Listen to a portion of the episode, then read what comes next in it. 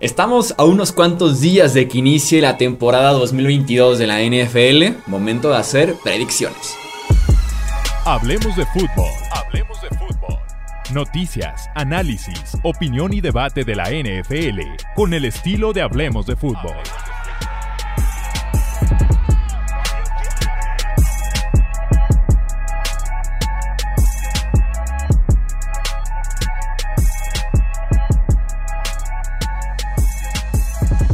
¿Qué tal amigos? ¿Cómo están? Bienvenidos a un episodio más del podcast de Hablemos de Fútbol. Yo soy Jesús Sánchez, un placer estar aquí nuevamente con ustedes. Estoy acompañado con los analistas favoritos del pueblo aquí en Hablemos de Fútbol. Me acompaña Wilmar Chávez, me acompaña Pete Domínguez para poder hacer predicciones 2022 NFL. Amigos, bienvenidos. Gusto venir a hablar. Eh, esperemos que se ponga tan bueno como los últimos episodios que hemos estado aquí. Oye, Wilmar, sobrevivimos porque Chuy dijo sus analistas favoritos o los mejores, no sé, y no está Romo. Entonces, La historia de Romo, eh, Romo va a seguir aquí, Romo va a seguir aquí, pero hoy no estaba disponible después de una despedida de soltero que tuvo. Pero sí, no, no, todo bien. Ahorita le voy a, preguntar si por ahí me alcanza. ¿Mande? Cuando sean los no favoritos, contaremos con Rob. si el siguiente episodio digo los no favoritos, ustedes sabrán por qué. Nada, se crean. Todo bien, todo bien, todos, todos parejos aquí. Este, sí, la idea es hacer predicciones de la temporada. Seguramente nos van a insultar bastante en comentarios. Eh, yo, yo los invito a que no lo hagan, a que mejor argumenten, a que mejor expongan algún punto interesante, en lugar de simplemente decir ¿Qué análisis tan parcial o qué análisis tan de odio hacia mi equipo? Hay que salir un poquito de esa burbuja, por favor, gente en comentarios. Habiendo dicho eso, estamos listos. Eh, la idea es hacer tanto la boleta de los premios como la boleta de los premios como los playoffs AFC y NFC. Este, arranquemos con los premios. Vamos de abajo hacia arriba para terminar con el MVP. Eh, vamos sin explicación llenando la boleta de cada uno en tema de premio y platicamos conforme vaya saliendo. Este, Pete, ¿quién es tu regreso del año? Regreso del año. Tuve que anotar todo, déjame llegar ahí porque eran muchos. Wilmar, ¿quién es tu regreso del año? eh, Christian McCaffrey, ¿quién más? Christian McCaffrey. La, lógica, Christian McCaffrey, creo que todo apunta a eso, la ofensiva más sólida que nunca, entonces otra vez mil y mil yardas va a meter. Pete, ¿quién es tu regreso del año? Tengo dos candidatos, la verdad, no, no, no me decanto por ninguno. James Winston y Juju Smith Schuster. Eh, ok, qué interesante, Juju. La verdad, no lo había pensado hasta que obviamente vi las, las odds, cómo están en casas de apuestas. Y cuando lo vi tan abajo y recordé las razones por la cual draftearlo en fantasy, dije, no está tan descabellado. Yo soy de los que apoya mucho a Yuyu, ¿eh? Creo que sí, el tipo es bastante aceptable como wide receiver 2, wide receiver 3, bastante, bastante aceptable. Hay muchos targets en esa ofensiva de Kansas City y nada que ver Patrick Mahomes contra el fantasma de Big Ben, ¿no? Sí. De acuerdo. ¿Con quién te quedas entonces? ¿Con Yuyu o con el James Express? Creo que me voy a quedar con. Supongo que te vas a quedar con James. Sorprendentemente no, ¿eh? ¿No? No. Te cedo el lugar del James Express si quieres para este episodio. No, me quedaría con Yuyu. Le tengo más confianza a Patrick Mahomes que a todo lo que involucra Saints. Ok. Eh, mi regreso es también Christian McCaffrey. Confío en que. Sí, confío en que este año McCaffrey ha cambiado. Ha cambiado su plan de entrenamiento, ha cambiado la forma en la que lo han estado utilizando también en pretemporada, training camp, minicamp, rehabilitación. El otro día comparaban por ahí una cita que dijo. El año pasado le preguntaron sobre las lesiones y el tipo así como en plan, es suerte, simplemente mala fortuna y demás, ¿no? Y le preguntaron lo mismo este año y el tipo como en he cambiado mis planes de alimentación, entrenamiento, creo que tiene que ver mucho eso, como que el tipo ya cambió y ve un poquito diferente las lesiones, así que me quedo con McCaffrey también yo. ¿No les da miedo que hace tres años fue la última temporada que jugó más de siete partidos? En mi pueblo dicen que a los miedosos no les hacen corrido. Así que no tengo miedo con McCaffrey. No, la verdad es que no, ¿eh? Y su línea ofensiva es mejor este año. Mucho mejor, ¿no? Que es que era una real basura el año anterior. Eh, ya lo había dicho aquí en, algún momento, el que tenga miedo a morir, que no nazca. Me encantan los argumentos para, para enfrentar el miedo de Wilmar y yo, ¿no? en lugar de un argumento de confío en que el plan de entrenamiento de este año no. Qué aventurado, porque aparte lo que yo he traído como bandera en este podcast, los corredores de cercanos a 27 años, el, el pasado reciente es muy cruel con ellos y más con los que vienen de lesiones, ¿no? es, poquito, es, algo más que un corredor, Christian McCaffrey. O sea, es un jugador ofensivo mucho más polifuncional y su ah, no suele ser el de los mismos como para que se lo muelan a golpes, como usualmente pasa con los running backs. A mí el tema de las lesiones no son lesiones que, que se que colinden una con la otra, que por una cosa se esté lesionando recurrentemente. Y creo que el, si hay un cambio en términos de preparación, ya con eso creo que le puede bastar. Y aunque él ya no lo diga tan explícitamente, en los corredores particularmente sí que tiene que ver mucho la suerte. Los running backs están hechos para lesionarse, entonces tienen casi tanta probabilidad como cualquier otro de lesionarse. Exactamente. Eh, entrenador del año, Pete, ¿quién es tu candidato? Solamente el candidato, ¿verdad? No el por qué. Eh, vamos viendo el por qué después. Brandon Staley, Chargers. Ok, Wilmar, ¿quién es tu candidato? Nick Siriani de los Philadelphia Eagles. Bueno, nos copiamos la boleta. Yo también tengo a Nick Siriani como entrenador del año. ¿Saben qué se las voy a copiar? No sé por qué no lo, no lo escogí. Yo tengo, tengo una explicación aquí. Yo no creo que Nick Siriani sea el mejor head coach de la liga, ni cerca, no creo que sea ni top 5. Pero este es un premio que usualmente le dan a uno de dos tipos de head coach. El que coge un equipo muy malo y lo vuelve competente, o el que coge un equipo competente, bueno, decente, mejor dicho, y lo vuelve un gran equipo. Y creo que ese es el caso de los Eagles, un equipo que se coló a playoffs este, por calendario más que nada, y que creo que Pete ya lo había dicho en un momento acá, y creo que todos coincidimos un poco que tiene a, a caballo negro en la nacional. Sí, ganan la división y Nick Siriani va a tener un montón de votos, ¿no? Que es lo que esperaríamos tal vez de Filadelfia. Llegaremos ya al tema de los playoffs. Eh, pero sí, a mí me encanta Nick Siriani. Soy muy de Nick Siriani como head coach, eh, por cómo se adaptó, por cómo trabajó el roster. El, equipo que tiene es, magnífico. Se ve que es un coach de jugadores, o sea, de ganarse el vestidor. Así que yo soy muy de Nick Siriani.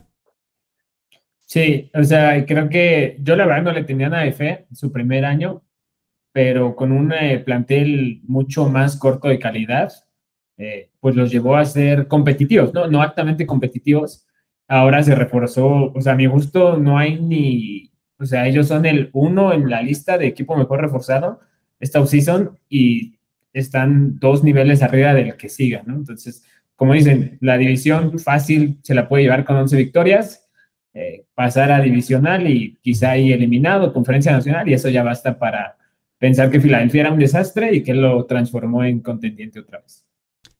Pasemos al novato defensivo. Eh, ahora voy primero, para ir más o menos ahí en el orden. Eh, Sos Garner, obviamente. Mi chico Sos Garner va a ser mi candidato a novato defensivo del año. Una pretemporada, cero recepciones permitidas. Gracias. Eh, Wilmar, ¿quién es tu novato defensivo? Eh, quien creo que va a ganar es Aiden Hutchinson de los Detroit Lions. Ok, y Pete, ¿tú a quién tienes?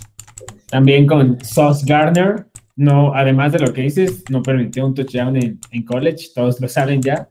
Eh, me, me, intrigó lo que decía Saleh, Robert Saleh, que no había tenido un novato defensivo que hablara tanto desde Jalen Ramsey, que Saleh era coach de linebackers, si no estoy mal, en 2016. Eh, digo, eso creo que le puede ayudar si tiene una personalidad fuerte. Eh, naturalmente las cámaras, redes sociales, todo se puede ir con él, además de que naturalmente es un gran jugador y sobre todo que va a tener una rachita de enfrentamientos, Bengals, Steelers, Dolphins, Broncos y Bills, que enfrentan muy buenos wide receivers. Y si por ahí logra mantenerlos eh, a raya, pues con eso creo que le alcanzaría para llevarse. Yo, yo les tengo una contra y es que creo que no le van a lanzar y recurrentemente. Y este premio normalmente es mucho de estadísticas, no necesariamente el que me juego, pero yo creo que va a ser Hutchinson porque creo que va a tener sacks. Este es para ver un cornerback tendría que ser un tipo que se llene de intercepciones y no creo que sea el tipo de juego que va a tener eh, Sos Garner porque no le van a lanzar suficiente. Sí. Creo que llegamos ya a una etapa de análisis en el que es más común ver el cero targets, ¿no? Permitió cero completos en tantos targets. Eso, sí. Eso puede que lo salve, pero si hace cinco años era intercepciones o nada para hacer premio de un esquinero. Sí, sí, sí. ¿Y no les costó un poco decidir? A mí realmente, o sea, yo veía en, en este las probabilidades, los posibles candidatos, y la verdad no hubo ninguno que me fascinara como pues el año pasado podríamos haber dicho, pues quizá no solamente de Micah Parsons, ¿no? De otros, pero Derwin James, Jalen Ramsey, desde que llegaron se veía, ¿no? Chase Young.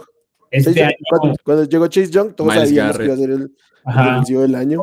¿no? Este año yo no veo uno claro. Que coincide tal vez con que no había ningún talento generacional, ¿no? Sí. Fuera de, bueno, creo que lo más cercano era Sauce Garner. Eh, o Derek Stingley. Eh, yo uno que me coqueteó fue eh, Walker de los Jaguars. No me quiero subir al tren de pretemporada, pero la pretemporada que tuvo fue impresionante. Me encantó ver a, Walker en pretemporada, el pick número uno. Sí, sí, se vio bastante bien. Eh, novato ofensivo, Wilmar.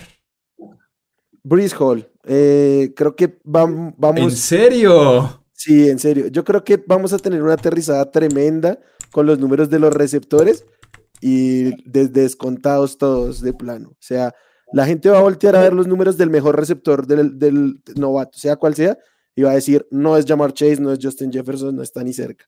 Y creo que Brice Hall es el único running back que tiene eh, la capacidad para decir, me vuelvo loco esta, temporada. Con todo y que va de suplente de Michael Carter en esos momentos. Pero no pasa nada, también yo voy a elegir un suplente, no te preocupes. Eh, Pete, ¿con quién vas? Yo también voy con corredor, creo lo mismo de los receptores, y yo también añado ahí a los corebacks, salvo Kenny Pickett, que parece el único obvio a, iniciar más cercano. No veo a alguien que pueda tener un despegue importantísimo. Entonces te deja la posición de corredores. Eh, me quedo con Damian Pierce de los Texans. Creo que Davis Mills puede jugar, o sea, es un coreback válido en la NFL. Creo que Pete Hamilton es un coordinador ofensivo decente, no el mejor, pero es decente. Brandon Cooks eh, le puede ayudar naturalmente a, No es como que no haya nadie que reciba el balón, ¿no? Eh, no tiene mucho más talento a su alrededor la ofensiva de Houston. Y Hamilton y Lobby Smith ya dijeron que van a ser un equipo first run, ¿no? O sea, primero el acarreo y la línea ofensiva, la verdad, se vio bastante bien el juego de pretemporada contra 49ers, a pesar que no estaba su mejor hombre, que es Larry Tonsil. Entonces, si la idea es correr primero, coordinador decente, coreback decente, poco talento, pues todo me suena que van a correr con Demion Pierce hasta que se le caigan las rodillas. El otro día vi un tweet muy bueno que decía, ya estoy listo para las estadísticas de 19 acarreos, 86 yardas de cada semana de Damian Pierce. Sí, tal cual. Eh, yo tengo a Kenny este, Pickett. Pero es, es, el obvio, si juega, va a ser el novato ofensivo del año. Y no tiene que jugar toda la temporada. Creo que con que juegue 12 partidos buenos, Kenny Pickett como coreback, si lleva a Steelers a playoffs o a ser competitivos, debe ser de él, por ser coreback. Sí, sí, sí, por ser coreback. El, tema es que, pues, por ejemplo, en, ¿te acuerdas del año de Dak, no? Que fue bueno. El de Carson Wentz fue bueno, de novato. Y lo ganó sí que ese año. O sea, creo que en el, en el premio de novato ofensivo del año no es tanta la tendencia a, al coreback necesariamente. Y la verdad yo no veo a Pickett como un talento generacional, ¿no? O sea, lo han ganado Herbert, Kyler, eh, y yo no veo a Pickett en ese nivel como para poder ganárselo a un receptor o un corredor que supere 1200 yardas. Yo no sé, porque también la temporada de Justin Jefferson fue espectacular, histórica y no se lo dieron. Eh, también Herbert tenía sus méritos, pero creo que termina cantándolo que es un coreback. Sí. creo que la posición le da, le da ventaja. O sea, pero ahí creo que sí estaba como los dos en un gran nivel, ¿no? Sí, sí. Creo que sea capaz de llegar a ese gran nivel, pues. No, sí, no, es, no, es el, no, es el premio, no es el premio MVP de es coreback, pero eh, sí que le da un Tiene ventaja. Tengo por aquí a Romo que se está haciendo presente en el chat y en WhatsApp. Me dice, Kyle Hamilton es su pick de novato defensivo con los Ravens y Chris Olave es su pick de novato ofensivo. Chris Olave me intriga, sobre todo si James Winston anda productivo en lo que sea, pero productivo en yardas, touchdowns, intercepciones. Chris Olave también se puede hinchar de yardas, ¿eh? Sí. Sí, creo que de los novatos receptores es al que más le voy, justo por, por lo que es capaz de hacer James, ¿no? Vive y muere por el balón largo y Chris Olave ahí puede tener un festín. ¿Quién es tu defensivo del año, Pete? Mi defensivo del año lo pensé mucho, pero es Joy Bosa. Normalmente el defensivo del año es alguien que pone números muy grandes, sobre todo de capturas de coreback. La siete de los últimos ocho que ganaron, eh, para empezar, eran de front seven, ¿no? Los únicos dos, eh, y bueno, sobre todo línea defensiva, los, los últimos dos que no lo hicieron, Gilmore y Kickley. Joy Bosa ha tenido doble dígito de sacks en todas las temporadas que ha estado sano. Tiene 27 años, está en edad prime. Tiene a Khalil Mack, un roster más fuerte de los Chargers. Va a estar en una división muy pesada. Creo que a los Chargers les va a ir bien y por ende va a tener el reflector encima. Eh, tiene a Brandon Staley ya segundo año, que creo que le va a ayudar mucho a, a tener buenos resultados, buenos números. Se lo queda Joy Bosa. A mi Bosa me intrigaba, ¿eh? Debo decir que hice como un top 3 en cada uno y aparecía Joey Bosa. Más porque Los Ángeles tendrá ese énfasis, ¿no? Tendrá ese foco grande este año. Eh, yo tengo a Miles Garrett. Siento que cada año es como Miles Garrett, Miles Garrett, Miles Garrett. La defensiva va a cagar a Cleveland. Y creo que están, el mismo Garrett lo decía, es una motivación extra, ¿no? El no contar con, con Deshaun Watson porque la defensiva va a tener que responder 11 partidos mientras la ofensiva no lo haga, ¿no? Sin tirarle directamente a Jacoby Brissett. Este, sin reventar a Brissett. este, así que me quedo con Miles Garrett. Y mi era, era entre yo y Bosa u otra vez TJ Watt. Yo tengo la fácil, Aaron Donald. Para mí es el tipo que mejor fútbol americano juega en el planeta. Para mí era el defensivo eh, del año anterior. Ahí sí que me caigan todos los estilos que quieran. Y creo que es lo más obvio nombrar defensivo del año a Aaron Donald. Es que debería ser, ¿no? Pero entiendo que los premios son como raros, porque, por ejemplo, Bill Belichick creo que ha ganado el premio de coach del año dos veces o tres. Y pues en 20 años, evidentemente, ha sido el mejor coach de la liga por muchos más, pero como dices, no es como de un equipo de dos victorias lo llevó a ocho a coach del año. Entonces, siento que lo mismo pasa por defensivo, ¿no? La, la lógica es este tipo puede ser el mejor defensivo de la historia, lo tendría que ganar siempre que esté en buen nivel, que fue el año pasado, y pues no, no se lo dio. Eh, Romo está conmigo, Miles Garrett también con el defensivo del año. Eh, ofensivo, creo que en el orden voy yo.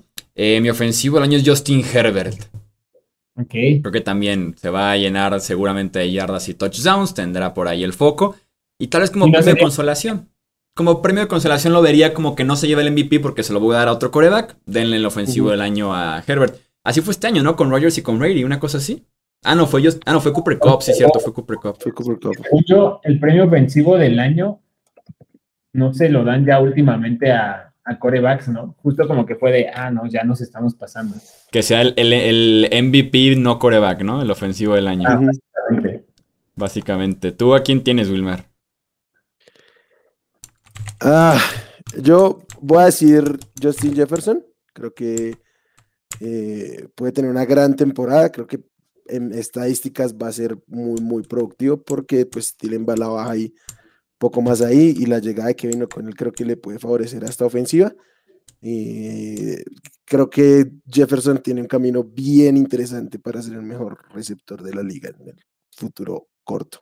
Que aparte va a estar en el rol de Cooper Cup, básicamente en la ofensiva de este año de Vikings que viene del árbol de Sean McVay y los Rams. De Sean McVay. A mí me gusta más como jugador llamar Chase, pero también me quedo con Justin Jefferson. Dos temporadas seguidas de 1400 yardas en una ofensiva que era terrestre, ¿no? Y que no era tan creativa.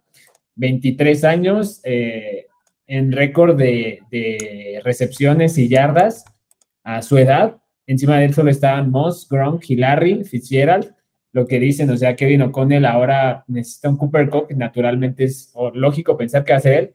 Y no solo es eso, que su competencia de targets, pues será Dalvin Cook y Adam Thielen, ¿no? Pero Adam Thielen de, de 32 años, entonces... Y, Jalen Rigor. Jalen Rigor para motivarlo cada vez que recuerde que lo en una, una posición pero si el año pasado estaba investigando un poco, el año pasado Jefferson tuvo, él fue responsable de 42, 45% de las yardas aéreas de Vikings. Sin un coordinador, bueno, sin un head coach ofensivo y menos dado al pase. Si era 45% responsable, pues me imagino que eso puede llegar a subir a 55 y eso bastaría para, para llevarse el premio.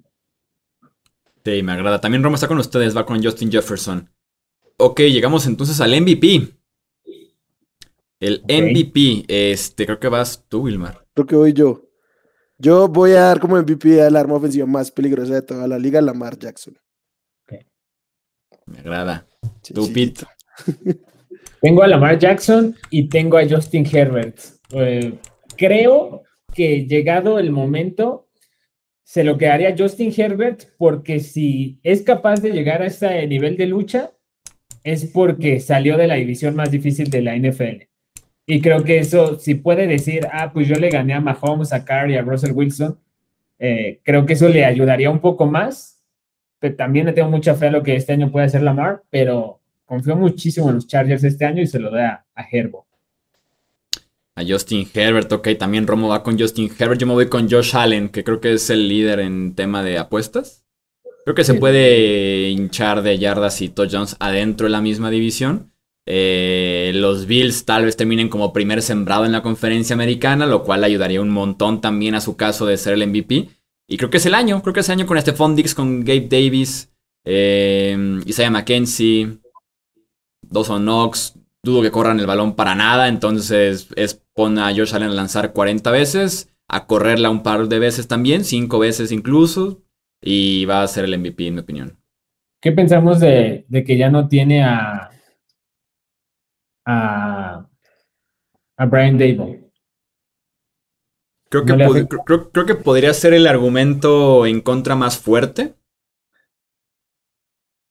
Pero eso al final no deja de ser Josh Allen, ¿no? O sea. Sí, no. en la parte de esquema le puede pegar bastante. Afortunadamente para él lo dejó ya desarrollado, ¿no? Que era lo más importante.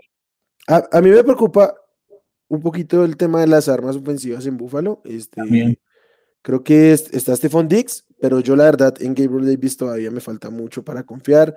En Dawson Knox, pues la verdad es que realmente no lo han involucrado tanto como la gente quiere creerlo.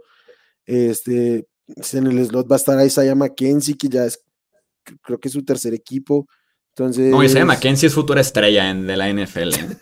de mí te acuerdas. Y que por cierto, en, nuestras, en nuestra gustada sección de los nombres de los jugadores y cómo les gusta que les digan, Vi una entrevista y Gabriel Davis quiere ser llamado Gabe Davis. Gabe Davis. Gabe Davis. En nuestra gustada sección. Cada episodio platicamos de un jugador diferente que quiere ser llamado diferente. Nuevo nombre antes de poner mil yardas en una temporada, ¿no? Sí, sí, sí, quiere ser llamado Gabe Davis. A mí, yo, sí, lo, lo, de la marca que decía Wilmar, también lo veo, creo que mucha gente lo ha desestimado por el año pasado que que no tuvieron y, creo que la Mar sí va a traer algo muy fuerte, el chip on the shoulder, ¿no? O sea, digo, interesante que todos lo estamos dejando en la conferencia americana, que para mí refleja que eso es justo, ¿no? O sea, el que salga bien librado de ahí, eh, de la conferencia americana como primero o segundo sembrado, debería llevar todas las credenciales para el MVP. Y que Lamar trae ahora también la motivación de su contrato 100% garantizado, ¿no? Que lo quiere y que no se lo han dado. Oye, viste que le dio like, ¿no? A la foto de, los Dolphins. De los Miami Dolphins. No sé si en una de esas, digo, no creo que no vaya a jugar, pero ah, no me gusta eso. Pero imagínate una temporada de MVP, seguramente, o sea, suponiendo que no lo extienden, una temporada MVP debe resultar 100% en etiqueta de jugador franquicia seguramente y Baltimore diciendo que sí a lo que él pida. Debería, ¿no? Como Joe Flaco, ¿no? O sea, solo que Lamar sí tiene talento. También Joe Flaco tenía talento en 2008. En 2012, ¿no? Que fue el año de su Ah, 2012 fue el del Super Bowl, sí, 2008 fue cuando llegó a, los Ravens. El tema es que después de ese año se le olvidó dónde quedó el talento y, jamás lo volvimos a ver. Es que creo, creo que con él empieza el estigma este de les pagan y por nada o les pagan y se caen, ¿no? Con Joe Flaco debe ser de los responsables más fuertes de ese estigma. Seguro, o sea, la temporada que tuvo fue literal un sueño y... La postemporada que tuvo. Postemporada el enero que tuvo, básicamente. Sí, los Pats, 49ers, todo. Y aquellos Broncos también. Eh, dicen por acá, mucho Joe Burrow, ¿eh? Mucho Joe Burrow, tanto en la ofensivo como en el MVP, mucho Joe Burrow por ahí. Creo que un tema con Joe Burrow es que no estamos seguros, o no sé ustedes, de, sobre todo de su coach, ¿no? Si sea capaz de replicar eh, o de mantener en este caso el éxito, siendo que tres años antes nos había mostrado que, pues que no, que nomás no encontraba las piezas y ahora me parece que literal fue una cascada de talento lo que lo ayudó a, sacar el, trabajo de manera exitosa y no es para nada desestimar a Joe Burrow, pero a mí me parece más espectacular un poquito la forma de jugar de Herbert y también de Lamar, ¿no? En dado caso de que llegara a ser un desempate y eso también se considera.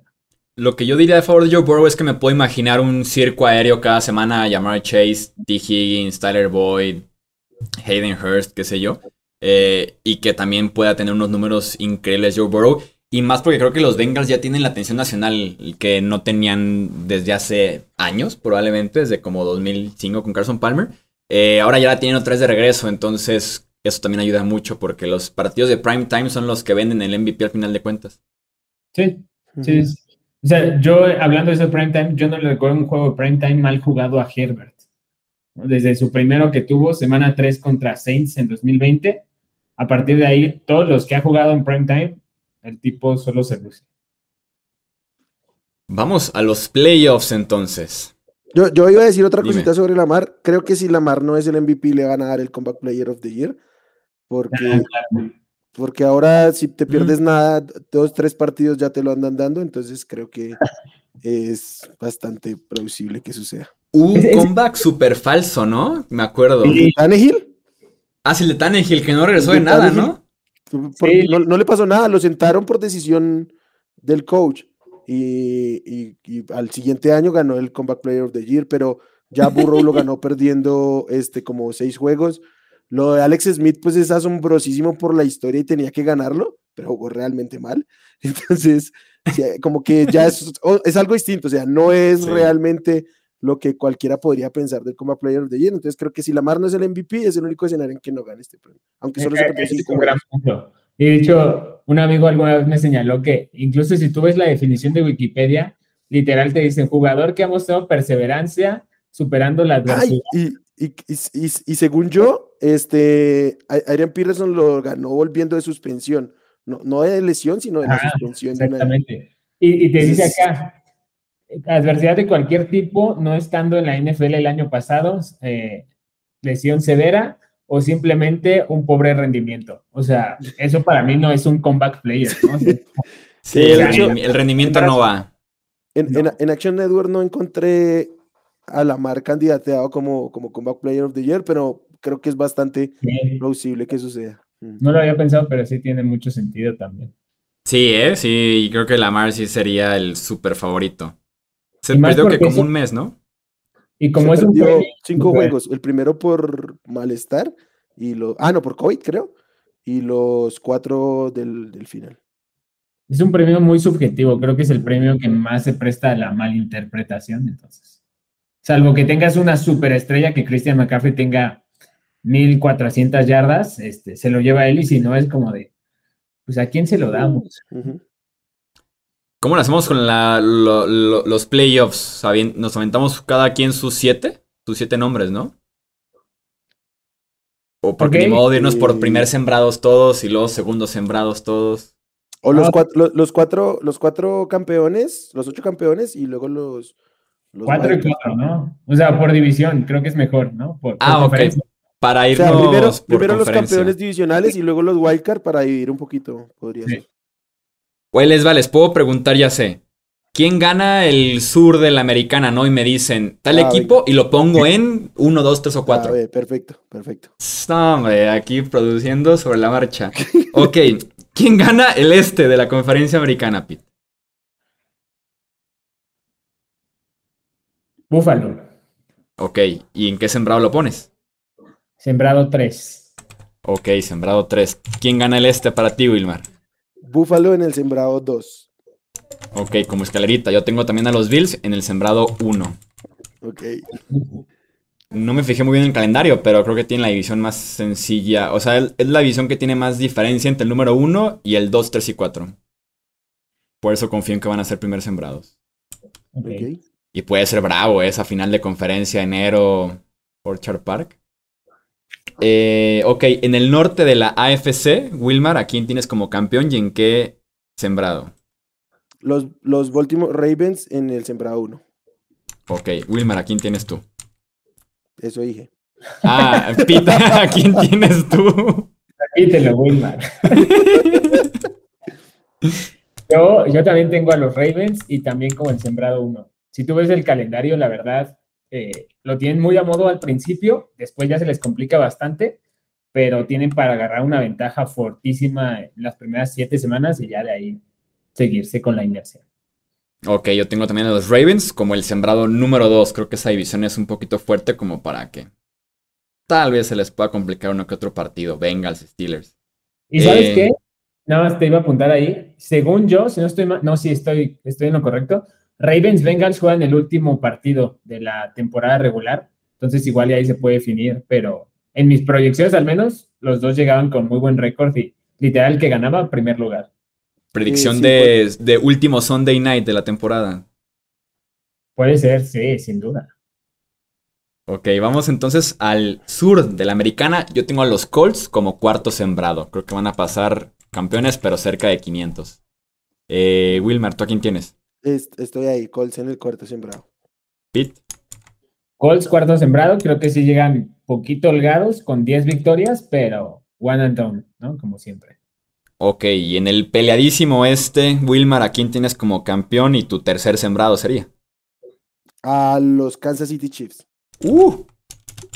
Hace, hace cuando, cuando hicimos la previa en la americana dije que mi favorito eran los Chargers. Y en, pero en, al hacer el ejercicio de los partidos ganados, o sea, hice el ejercicio de todos y no hubo manera en que no me dieran los Chiefs. No, y luego defendiste como loco a los Broncos también, entonces. Pero nunca he dicho que los Broncos van a ganar la división, ¿eh? Yo sé, pero los quiero ver como comodines aquí quinto sembrado, seguramente. Llegando hasta el Super Bowl. Pete, vas a poner a los Chargers porque tienes a MVP Justin Herbert, defensivo del año Joey Bosa. Tenías a Brandon Staley, ¿no? También como entrenador del año. De verdad, yo, yo he caído en la mentira de los Chargers por tantos años desde Philip Rivers pero creo que este sí es el, mejor roster. O sea, siento que hicieron lo que los Rams el año pasado, ¿sabes? De all in, todas las fichas a hoy, y creo que sí tienen para que les dé dividiendo, sí, segundo sembrado. Ok, este es el año de los Chargers. En, playoffs. En la ronda divisional, en la ronda divisional. Tienen pinta, o sea, si me vendes, si me vendes que los Chargers tienen, no, no se nombrará en ese momento porque son hasta el Super Bowl, pero que todos, que todos sepamos que Herbert MVP, Joey Bosa defensivo del año, Brandon Staley, head coach del año, te la compro que son one and done en playoffs, ¿eh? Pero te la firmo. pierden con los Chiefs en Los Ángeles. Sí, sí, sí. Esa, es la tendencia que tienen que cambiar, ¿no? Porque si es como de estos. Pues ellos no, no estaban ahí, ¿no? O sea, literalmente no tienen la culpa de todo eso, pero tienen que lidiar con eso también. Hace poco le preguntaron a Brandon Staley, eh, entre muchas cosas, el tema de las cuartas oportunidades, de ser tan agresivos y demás. Y el tipo decía, es para, sí, analíticas y demás, feeling, lo que tú quieras, pero también es como quitarnos la estigma de los Chargers, este, juegan con miedo, o se van a lesionar, o sea, ser agresivos, es mandar un mensaje y demás. Y decía él que iba muy de la mano con quitar esa parte de los Chargers. O sea, literal tienen que romper, pues, si lo quieres ver así, maldiciones. y, este, y creo que la verdad sí tienen todo el plantel, ¿no? Aparte que es un plantel que pues ellos no, no, no cargan con esos lastres, me parece a mí, ¿no? Más que el de la temporada pasada, pero era aprendizaje.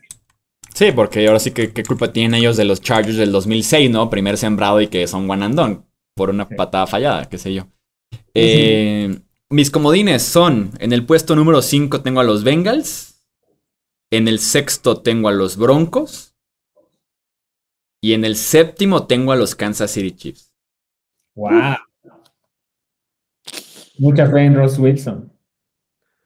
Me la pensé demasiado con quitar a los Chiefs y poner a los Dolphins, debo admitirlo.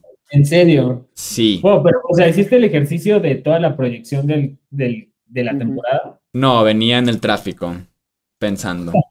es que eh... la proyección, eh, sí, como dice Wilmar, hay, hay, partidos que dices, no, este lo, lo, gana Mahomes porque lo gana, ¿no? O sea, entonces sí, y, y ahí yo me encontré que Dolphins y Jets engañan un poco más de lo que pareciera. A ver, tus comentarios cuáles son, Pete, aprovechando el 5 al 7. 5 Bengals, 6 Chiefs, 7 Broncos, que también el, los juegos del oeste de la americana van a estar bravísimos. No, no hubo ninguna situación en la que el cuarto del oeste de la americana, en alguno de los tantos ejercicios que hice, llegara con menos de 8 victorias a la última semana. O sea, se me hace una temporada perrísima en esa división. A mí hay un montón de escenarios en que me clasifican los cuatro. ¿eh? Sí, pero, sí, sí. Matemáticamente, hacer... o sea, matemáticamente se puede, pero sí dan los partidos. Sí, sí, o sea, me sorprendía tantas veces que yo decía, de pronto este juego más parejo, y volvía y el cuarto me iba entrando como el séptimo sembrado, una cosa así. Yo no creo que pase, creo que es de, demasiado particular, pero sí que en términos no solo matemáticos, sino deportivos, hay bastantes escenarios donde puede pasar. Sí, yo también. ¿Y a quién tienes tú entonces, Wilmar? Yo tengo en el 5 a los Chargers, eh, cerquita ahí a los, a los Chiefs, en el 6 a los Broncos y en el 7 a los Dolphins. Inserte una horda de no de aficionados de los Raiders tan enojados. Los Patriots nos van a odiar. No, yo creo que los fans de los Pats saben muy bien que es un equipo que, dije mediocre en el tier maker. Ellos lo saben. Pero, ellos suelen engañarse, ¿no? Autoengañarse y, creer que el, espíritu de Brady los va a llevar a Super Bowl cada año. Yo, ah, creo, que este año son, están más, más centrados. Yo, yo, creo que sí se, se autoengañan, pero creo que no al punto de este año playoffs por, por lo que hay alrededor. No por ellos, o sea, ellos son buenos, solo que hay otros aún mejores. Creo que por ahí puede andar la narrativa. Y, los Steelers, bueno, no sé, yo que te digo que hice las proyecciones, me salía también que sin récord perdedor, ¿eh? Mike Tomlin, librando la 9-8, o sea, sí. sin, chances, pero. Y también puedo entender si empiezan a, a gruñir los fans de Steelers. A mí, a mí Pittsburgh me gusta este año, pero es que sí, verlos en playoffs como tercer equipo en el norte también es complicado. Sí mientras no se resuelva el tema de quarterbacks, porque esperaría que jugara Kenny Pickett, porque es mi novato ofensivo, entonces significaría que Trubisky tal vez no inició muy bien. A mí los que más ruido me hicieron son los Dolphins. Quería meter a los Dolphins, pero pues no me dio al final. Yo, yo, en este ejercicio de las proyecciones, no sé, Wilmar, tú, yo no confío tanto en su defensiva. O sea, la ofensiva me queda claro que puede ser una máquina, pero defensivamente, o sea, los corners, bien, ¿no? Jalen Phillips, pues sabemos que sería el ser candidato a defensivo. Tres, Y ojo porque los corners Byron Jones no juega todo septiembre. Sí. Digo, Sevin Howard es corner top 3, pero sí Byron Jones no juega todo septiembre. Pero sí, no, ya para que firmen un tipo como Trey Flowers es que tienen dudas en diferentes posiciones, sí. Sí. Y el, yo creo que este es un equipo que si bien a mediano plazo puede ser interesante, creo que le puede costar el cambio de head coach. O sea, me, gusta Mike, Mike, McDaniel, pero eh, creo que puede tardarse un poquito en agarrar ritmo. Y sobre todo con tantas adiciones en la ofensiva. La transición, ¿no? De coordinador a head coach, que a veces sí, sí pesa bastante. la transición en el equipo también. Dos cosas, dicen por acá, y es muy buena pregunta. Pregúntale a Wilmar sobre los Bengals. Los Bengals, sí, es el que se me queda afuera. Siempre hay alguien, ¿no? Un equipo de estos importante. Sí, no los puse. Eh, Prefirió a Tua. Siempre hay un equipo importante que se cae. Además, el está. La maldición del equipo que pierde el Super Bowl. Sí. Y, creo que pues, yo ya lo he dicho mucho, fue una gran tormenta perfecta que se le acomoda a los, a los Bengals para llegar ahí. Pero pues este año no van a tener a los Ravens hiperlesionados. Los Steelers creo que son un mejor equipo. Los Browns tienen un gran roster. Entonces creo que la división no se, le va, se les va a acomodar tan a modo como el año anterior.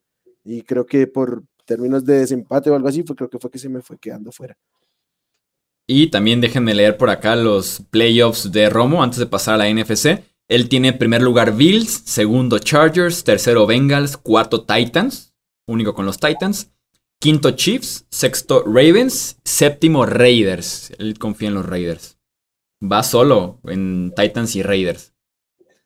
Sí, no, o sea, no creo que Titans, o sea, no, no que sea buen coach, buena defensiva de Rick Henry, pero no tiene con qué competirle a los pesos pesados de... no, y, y, hay un tema que yo evalué mucho y es que los rivales, este, el año pasado ganaron los Titans la división. Y los, los tres rivales distintos que va a tener con los Colts son como muy significativos. Son los Packers para empezar y los otros son los Bills y los Chiefs, creo. Entonces, tres juegos contra rivales de ese calibre sí que le puede costar mucho a los, a los Titans. En cambio, los, los, los Colts van contra los segundos. Me encanta que dicen desde que Wilmar no armó el All LSU Team en el draft ofensivo, se sabía que no le caía bien Joe Burrow. Se sabía que había algo en contra de Joe Burrow, ¿eh? Qué, buen, qué buena memoria, en efecto. Wilmar, una y otra vez prueba que tiene algo con Joe Burrow. Nunca jamás voy a tomar a Joe Burrow por encima de Josh Allen, ¿eh? Jamás. pero sí, y también actúa por encima de Joe Burrow. pero, no, pero pues entender lo de Tua, Pero no estoy hablando de Tua, estoy hablando de los Dolphins sobre los Bengals, que es distinto. Ah, yo también, yo, yo también desconfío un poco de su head coach. Yo también, a mí. voy a repetir, pero me gustó el talento que sumaron este año. O sea, veo el plantel todavía mejor, como que más a prueba de errores de lo que era el año pasado. Vamos a la NFCA, dime Wilmar. Que, que Zach Taylor primero nos, nos, demuestre que no necesita un juego espectacular de, de, de, de McDermott para de McPherson para ganar en playoffs. Eh, en la NFC, eh, Pete, ¿a quién tienes como campeón del este y en qué sembrado? Campeón del este, Eagles, sembrado 2. Wilmar, ¿a quién tienes como campeón del este y en qué sembrado? Eagles, sembrado 2. Ok, también yo tengo a los Eagles, pero yo los tengo en el sembrado número 3. Eh, en el norte, ¿a quién tienes, Wilmar? Packers, sembrado 3. Pete. Igual, Packers, sembrado 3. Me, a principio de off-season me hizo un poco de ruido Vikings, pero ya viendo bien la defensiva de Packers, no, no, no hay chance. No hay manera. Yo tengo a los Packers como primer sembrado. Justo, por esa, justo por esa división. Son seis victorias gratis. Bueno, Lions tal vez compita, pero no, son seis victorias para Green Bay ahí en la división.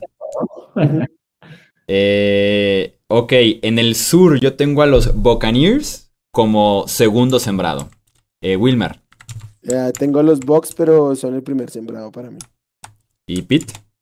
Igual, primer sembrado. Creo que el de Packers es a modo, el de Bucks perderán uno con Saints, el de rutina, el de siempre, y el resto se los llevan. O sea, y el resto del calendario. Muy cómodo. O sea, Brady es el mejor para mí, pero la suerte que también tiene es increíble. En el, Los únicos partidos que les pude dar perdiendo fue en Kansas City y en New Orleans. De resto. Yo, yo, yo el de Ravens, que también. Pero es en Tampa ese. Ah, sí, sí, sí, no, pero o sea, ese, en algún escenario me puedo imaginar, ¿no? Pero, o sea, cuatro si los forzas, ¿no? Así ya. O sea, todo acomodado. Sí, sí, sí. En el oeste, quién tienes, Wilmar? En el oeste, a los Rams. ¿Tu pit? Como el sembrado 4. Sí. 49ers sembrado 4. Sí, todos tenemos al campeón del oeste como sembrado 4. Eh, también yo pongo a los Rams como sembrado 4. Eh, ¿Qué te convence de los Niners, Pete? la continuidad y la verdad. ¿De Jimmy Garoppolo? No. la continuidad de los coaches, sobre todo, que, que, se quedaron, sobre todo en, la parte defensiva. La parte defensiva, pues sabemos que es Shanahan, ¿no? En la parte defensiva sí pensé que se pudiera ir. Eh, lo mantiene, las piezas que se quedan ahí. Los corners llevan siendo su grupo débil desde hace cuatro temporadas y, realmente siguen ahí. Le añadieron a la rotación defensiva.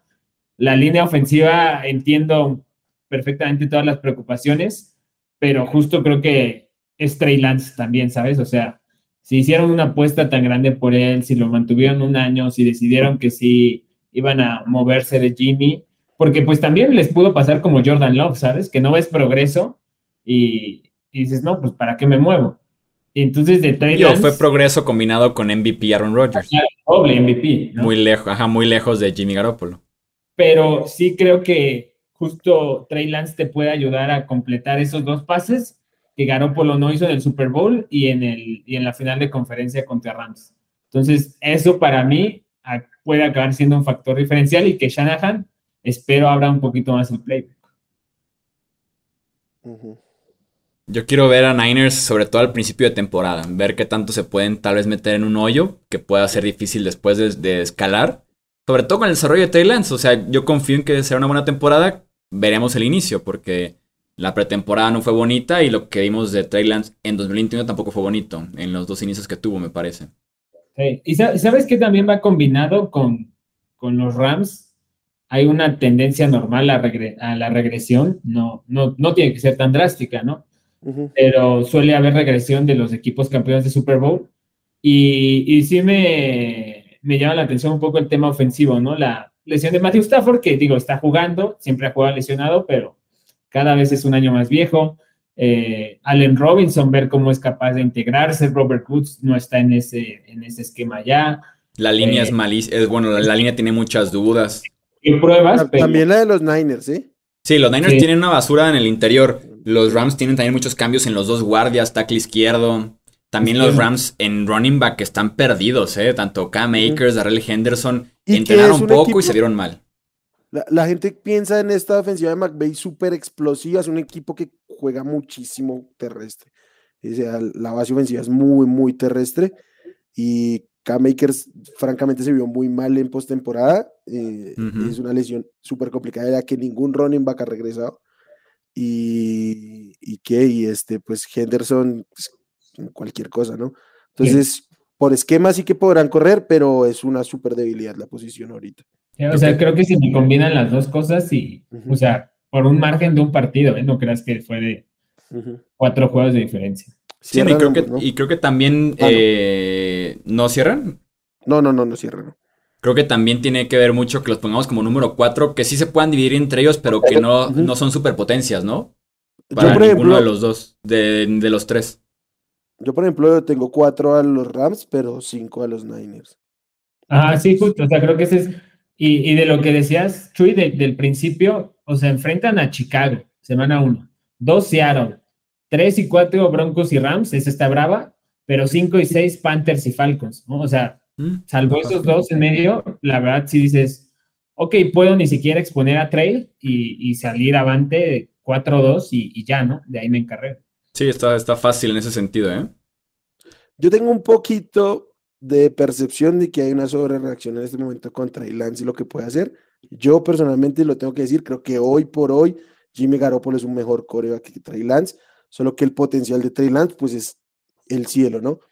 Pero eh, si a mí me preguntan hoy por hoy quién es mejor, eh, pues Garópolo. El tema es que Trey Lance va a ser muy divertido de ver, pero este, le falta, le falta para manejar una ofensiva de un equipo potencial de playoffs, por más que Shanahan sea un maestro en disimular muchas cosas, yo creo que le puede costar mucho en términos de cerrar juegos, cuando tenga que venir de atrás y eso creo que se puede poner un poquito complicado. Sin decir que lo va a hacer mal, pero, pero es, prácticamente es un coreback novato. Sí, y, factores de decisión, ¿no? Y, pero la ventaja que yo le veo mucho a Trey Lance es que cómo ganó su, su campeonato en, en, college, lo pones a correr 50 veces y el tipo no se queja, ¿no? O sea, ¿no? que la temporada pasada lo pusieron a correr y se lesionó la rodilla. También. Que será mi punto con Trey Lance. Eh, jugó pretemporada, se lesionó un dedo de la mano. Eh, jugó en lugar de Jimmy Garoppolo, corrió 19 veces y se lesionó la rodilla. Y ahora tuvimos minicamp como coreback 1 y supuestamente tuvo fatiga de brazo. Sí, sí, sí, sí Hemos tenido muy poca muestra y lesiones diferentes, ¿eh?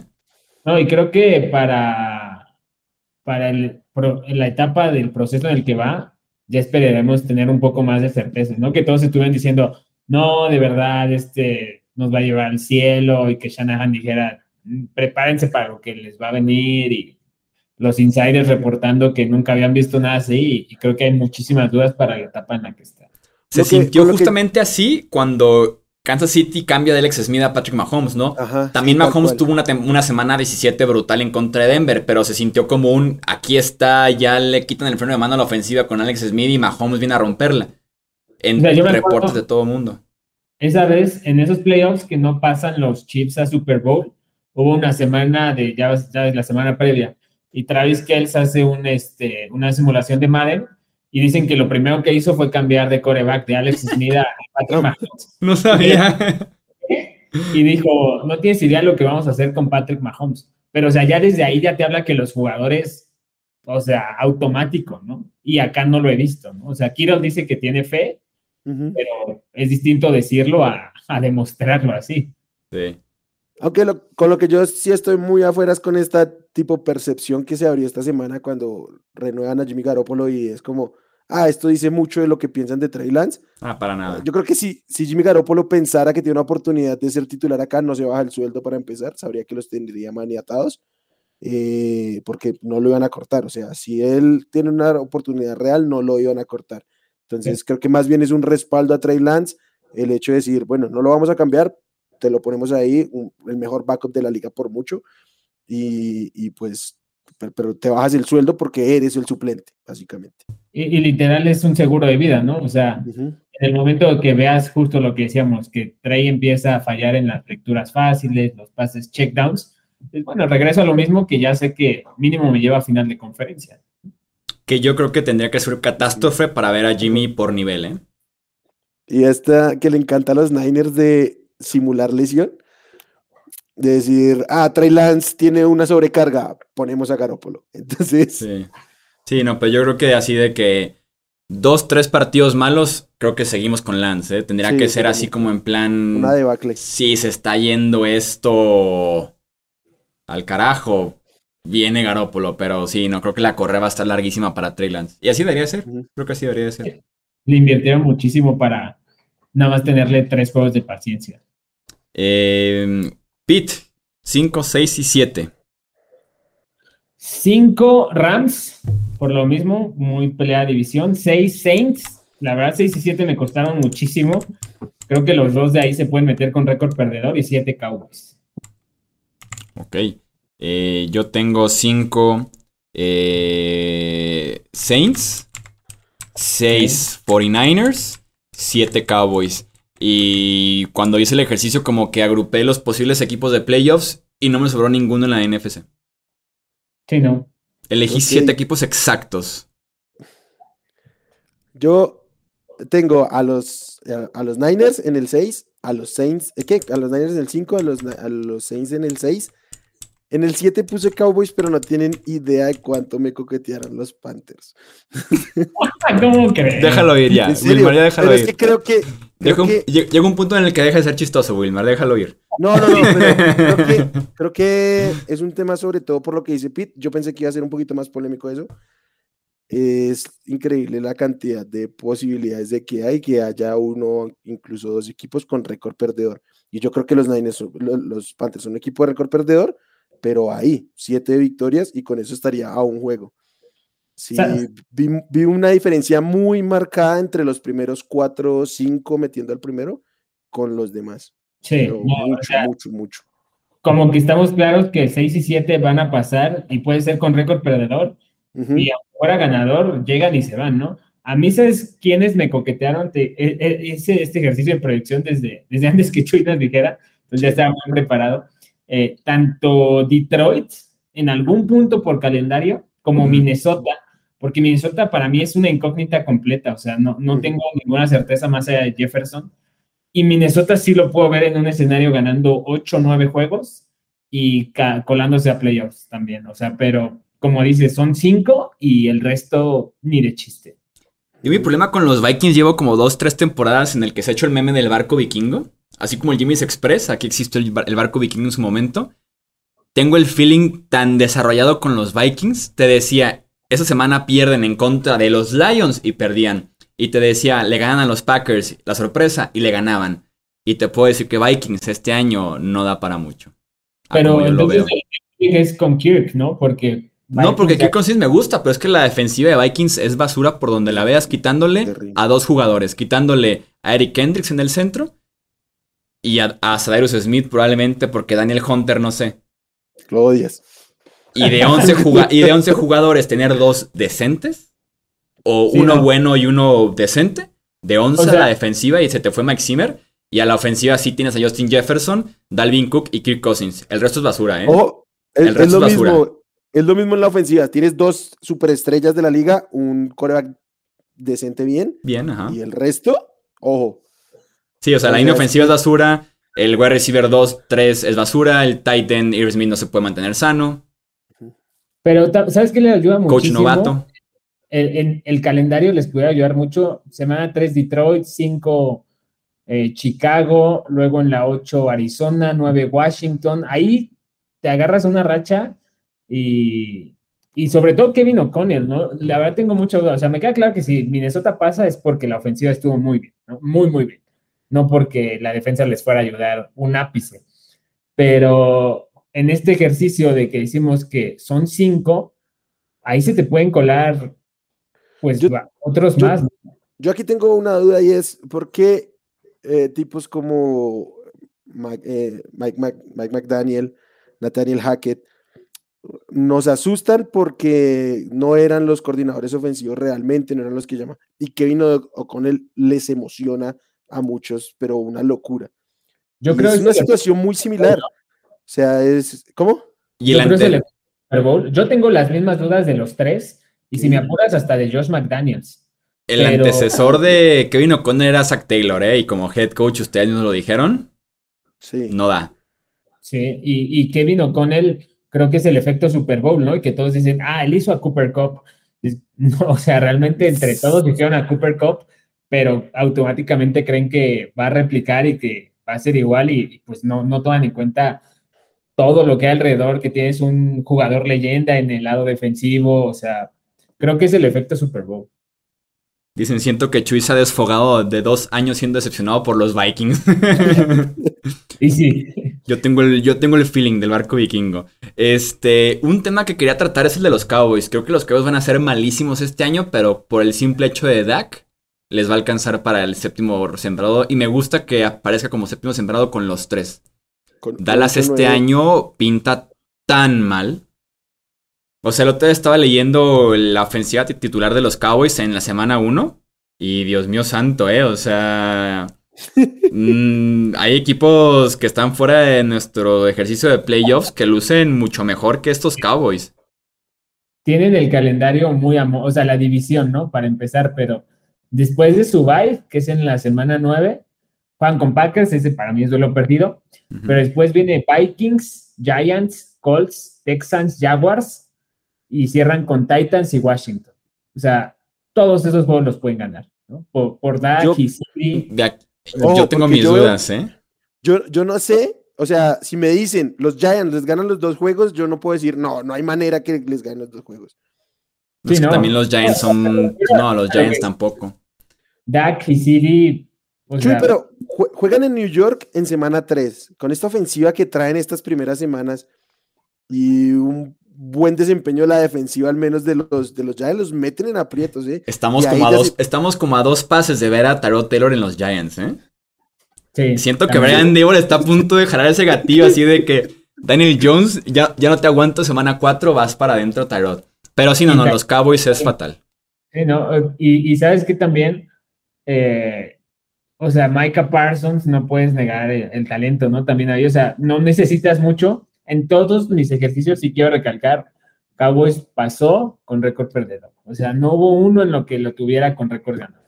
Y que la defensiva es un caso como el de los Vikings, ¿no creen? O sea, está bien, está Micah Parsons, está de Marcus Lawrence probablemente. ¿Hay alguien más? Que los motiva a decir, ah, esa defensiva me gusta. No, no, o sea, la defensiva no. me emociona Trevon Dix. Mm, Dan Quinn, pero. jugar y le intercepta la otra. O sea, es que los Vikings no tienen un Dan Quinn. Ahí, es, ahí hay diferencia. También, sí. Es que sí, Dan Quinn como coordinador ofensivo es bueno. Sí, sí, sí, como coordinador defensivo es bueno. El año eh, pasado estaba haciendo cosas muy divertidas de ver en esa defensiva, ¿verdad? Tengo por aquí los playoffs de Romo. Pone primero Buccaneers, segundo Rams, tercero Packers, cuarto Eagles, quinto 49ers, sexto Cowboys, séptimo Saints.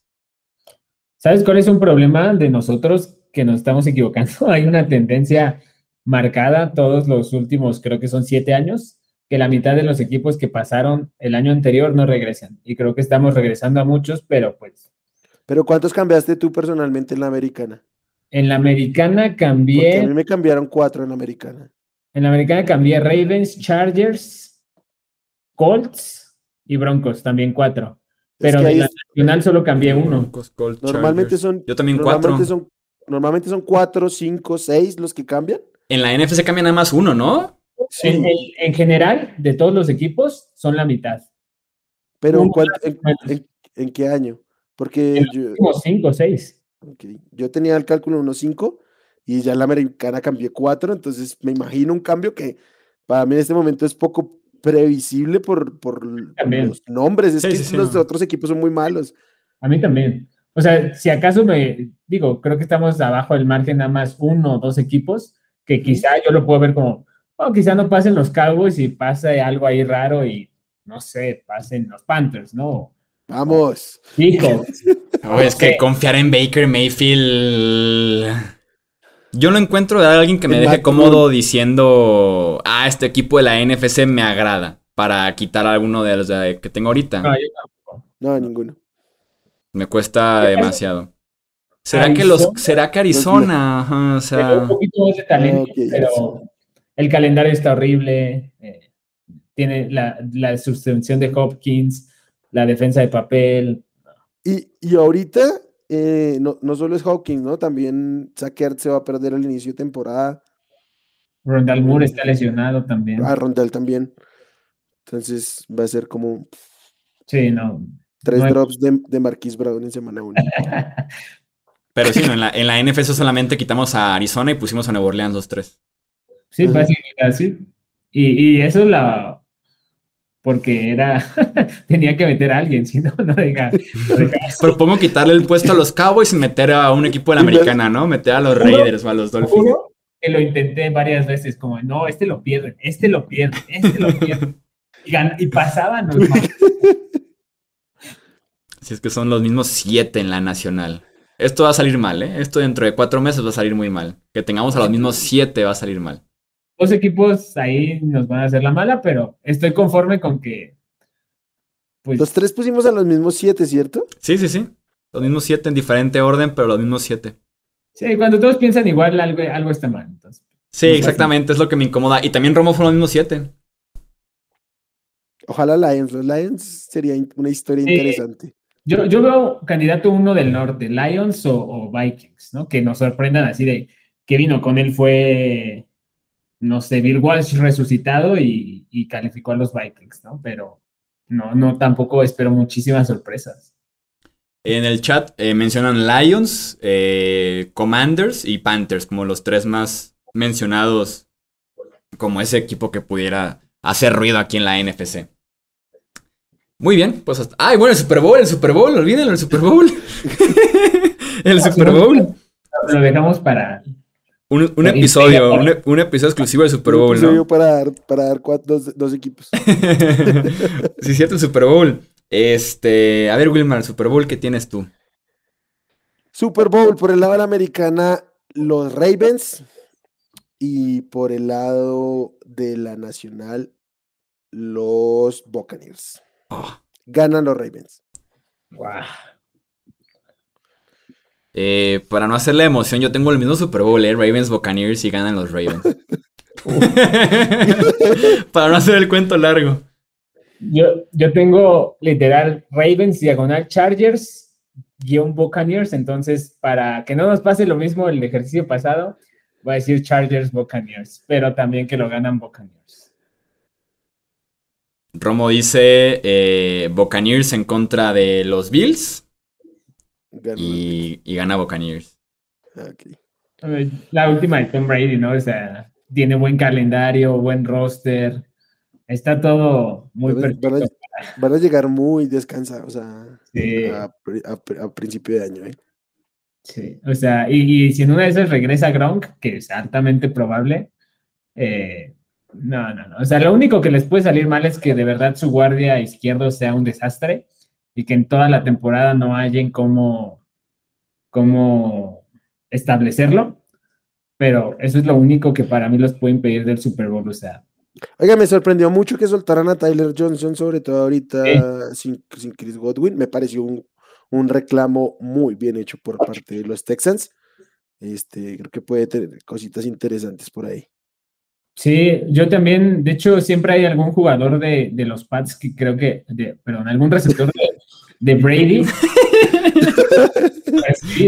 Por ejemplo, Malcolm Mitchell, ¿te acuerdas su, su buen Super Bowl que tuvo, no? Con, con los Falcons y después de ahí fueron las lesiones, pero la gente como que no lo tomaba en cuenta y para mí Tyler Johnson era como un gran, gran asset, o sea, eh, que te podía jugar por dentro, por fuera, ágil, eh, balones divididos. A mí también me sorprendió mucho verlo, verlo cortado. Yo tengo mi opinión ahí diferente, ¿eh? porque me acuerdo durante la... Con Ty Johnson. Sí, durante la casi remontada en contra de los. Eh, ah, un par, ¿no? De los Rams. Dije, va a empezar a remontar esto cuando deje de lanzarse la Tyler Johnson. Y en efecto, lo sacaron, metieron a Breshad Perryman y metieron un poquito más también a Scotty Miller. Y el 24, no sé qué, se convirtió en 24-24. A partir de que Tyler Johnson salió de la alineación porque estaba destruyendo a Tampa Bay desde adentro. Pero sí, que esto que eso en equipos de Brady es bastante fácil de castigar, ¿no? Sí. Y digo, la, ventaja es que cuando ya estés hablando de tu quinta opción o sexta, pues sabes lo bien que está el equipo, ¿no? O sea, si Julio realmente es la cuarta, o sea, Russell Gage siento que es una de las firmas más infravaloradas de toda la, la temporada baja. Godwin le va a dar oportunidad de llegar muy sano, o sea, todo pinta perfecto para Brady otra vez. Y que no me quiero ilusionar, pero Julio decente, o sea. Yo, yo, yo, espero nada de Julio. Yo espero absolutamente nada de Julio. Pero ahí anda. pero es que el tema con Julio, yo no sé, yo sigo creyendo que es un tema de mantenerse sano. O sea, en los Titans no, se vio bien, pero es que no estuvo sano. y, velocidad, ¿no? Perdió como un, paso pues claro, porque por la edad, pero si, lo puede mantener un rol en el que no se le exija tanto, por tanto, se va a lesionar menos o hay menos probabilidad de que se lesione más bien, eh, y no tenga que estar utilizándose en todos los roles, puede ser muy funcional. Yo lo veo como el Gronk, ¿no? Si no regresa Gronk, él va a ser tu, tu target en red zone seguro, que incluso lo puedes usar de slant por dentro y el tipo, pues aquel touchdown que le arrebata, no me acuerdo a quién de los Patriots, literal te puede ganar así tantos más, ¿no? Para, para un Brady que necesita a alguien en quien confiar en zona roja, más allá de Mike Evans. Entonces... Aunque no ha sido su rol jamás, ¿no? Sí, sí, sí, sería un zona roja. Pero le puede dar un año de, de Super Bowl, ¿no? Literal. O sea, ese año gana el anillo y ya, carrera perfecta. Muy bien. Pues para cerrar, Romo nos manda a decir que él no entiende de dónde vemos la emoción o el hype con los Ravens, que él para nada lo comparte. Interesante. Eh, eh, eh, NFL Game Pass, Romo. ah, aplicándole a la nflgamepass.com. aplicándole la de Game Pass. es como fácil darte cuenta de, de los que están jugando bien.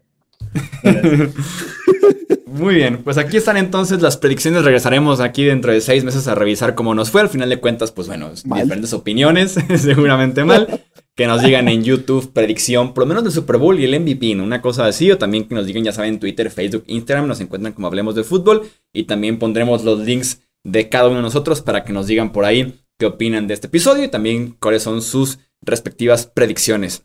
Eh, Pete, nuevamente muchísimas gracias. Gracias, Michu. En seis meses nos vemos para, para ver cómo le atinamos a todo y, y ya les dimos la boleta ganadora para sus apuestas.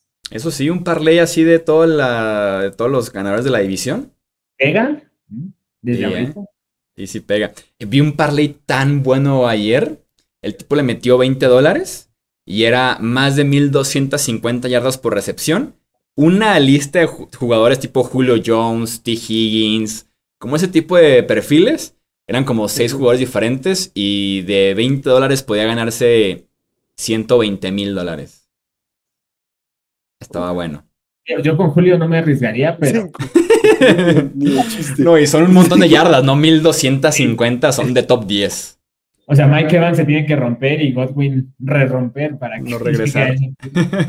sí, sí, sí, creo que Julio era el más arriesgado, pero hacían como seis jugadores de ese estilo. Brutal. Eh, Wilmar, muchísimas gracias. Gachuy, Pete, como siempre, un gusto.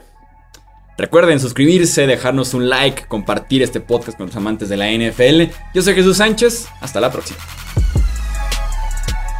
Gracias por escuchar el podcast de Hablemos de Fútbol. Para más, no olvides seguirnos en redes sociales y visitar hablemosdefutbol.com.